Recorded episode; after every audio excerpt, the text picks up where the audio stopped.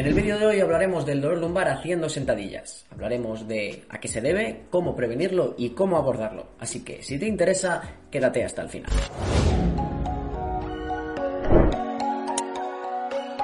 Muy buenas, soy Víctor Iniesta, fisioterapeuta online y profesor de AudioFit, y estoy aquí en mi clínica online para hablaros de uno de los dolores más frecuentes que me encuentro en mi práctica clínica en los pacientes que son deportistas de fuerza o que entran en un gimnasio, como es el dolor lumbar, que se suele manifestar también realizando sentadillas. Es extremadamente difícil atribuir el dolor lumbar a una única causa. De hecho, sabemos que existe una enorme red de determinantes que van a interrelacionarse produciendo o no esta patología y aumentando o no el riesgo de, de padecer como por ejemplo pueden ser los hábitos del sueño, el estrés, también va a afectar incluso el estado de ánimo, la salud mental, el perfil lipídico, el estado socioeconómico de la persona, el consumo o no de sustancias nocivas como el tabaco o el alcohol y un terriblemente enorme etcétera. Por otro lado, hay muchas patologías que pueden producir también este dolor, pero nosotros vamos a centrarnos concretamente en el que suele ser más frecuente en nuestra práctica deportiva, como es el dolor mecánico de origen intraarticular. A ti seguramente te suene más el término dolor discal o dolor discogénico, pero lo cierto es que es muy difícil, incluso tras la valoración fisioterapéutica o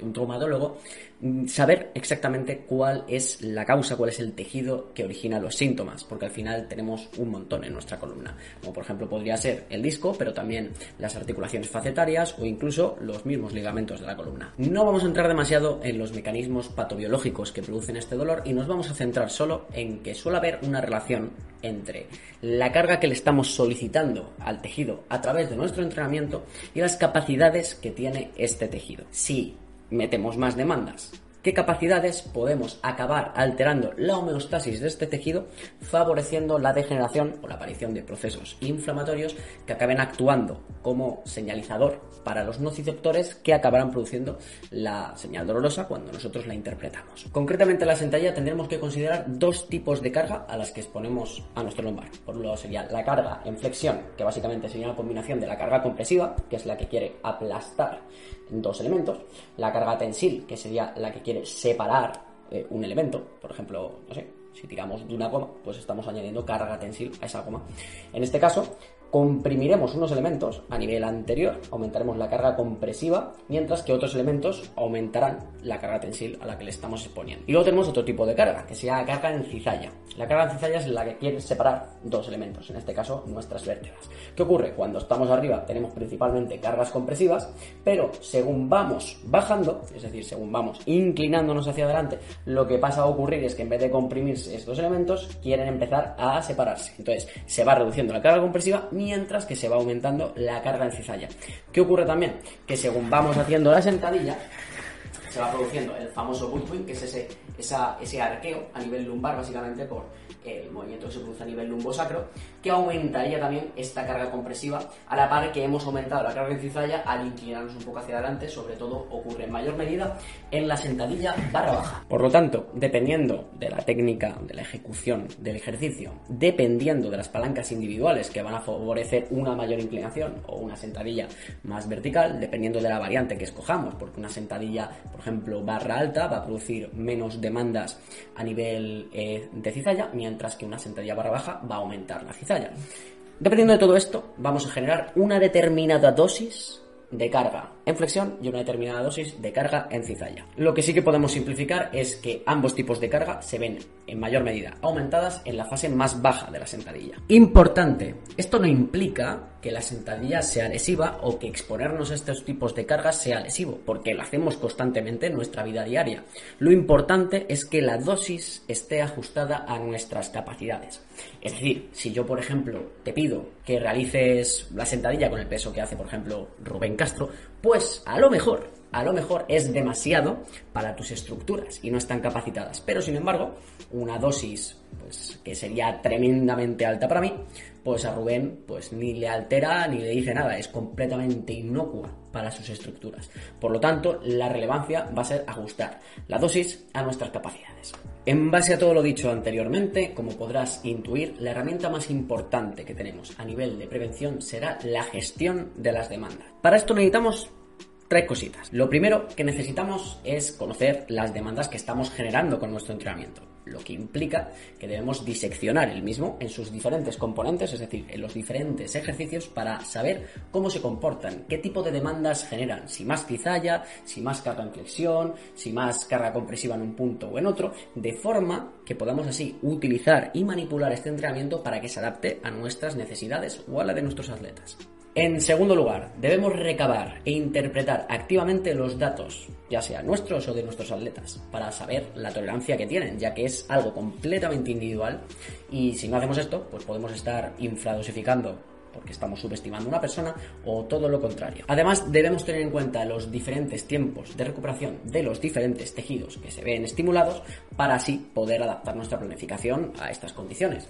Por ejemplo, a nivel muscular se presenta una recuperación mucho más rápida y con dejarles un día de reposo, pues ya podrían aplicar fuerza de la misma manera. Como por ejemplo podría ser en este caso, si hablamos de dolor lumbar, los erectores espinales, para que esto no incremente las demandas a nivel intraarticular de los diferentes tejidos pasivos. Sin embargo, estos otros tejidos, como podría ser el disco intervertebral, presentan tiempos de recuperación más lentos, debido en parte, por ejemplo, a su falta de vascularidad en comparación con la masa muscular.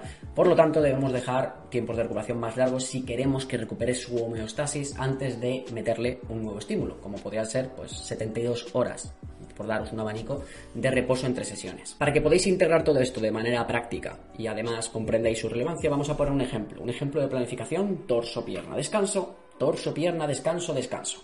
En ese caso vamos a tener el primer día de torso, una buena sesión de tracciones en la que vamos a introducir ejercicios como por ejemplo el remo con barra. Además introduciremos también bastantes series de remo gironda y luego pues, bueno, ejercicios que ahora mismo pues, no viene a cuento mencionar. Y resulta que al día siguiente vamos a introducir nuestra sesión de piernas en el que vamos a tener como primer ejercicio el peso muerto rumano y luego posteriormente también vamos a tener sentadilla barra baja además de luego otros ejercicios más analíticos para el trabajo pues, de otros grupos musculares. Resulta que en el primer caso, como os podéis imaginar con el remo en barra, ya estaremos metiendo una buena dosis de carga en cizalla en, en, su ejecución. Además, también estaremos metiendo más carga en cizalla cuando aplicamos el remo gironda.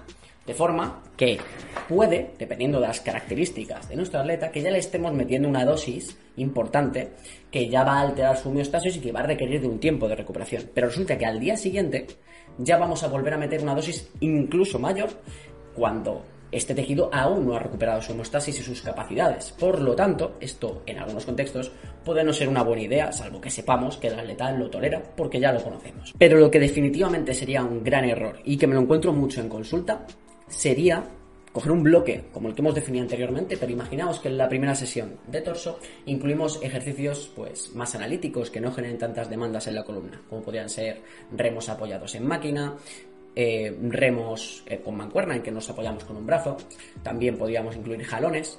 Y resulta que en un cambio de bloque, después de estar 12 semanas, por ejemplo, eh, trabajando de esta forma. En un cambio de bloque, de repente sustituimos varios de estos ejercicios por otros que sí generan cargas en cizalla en nuestra columna, como lo que hemos definido, remo con barra, remo gironda. De esta forma, habremos incrementado enormemente las demandas de nuestra columna cuando nuestro atleta no estaba adaptado a ello y lo hemos hecho sin tenerlo en cuenta. Esto es lo que puede ser potencialmente peligroso para acabar padeciendo una lesión o acabar teniendo dolor. Cuando cambiamos de forma muy brusca las demandas a las que nuestro atleta no está acostumbrado. Por lo tanto, por favor, tenerlas en cuenta.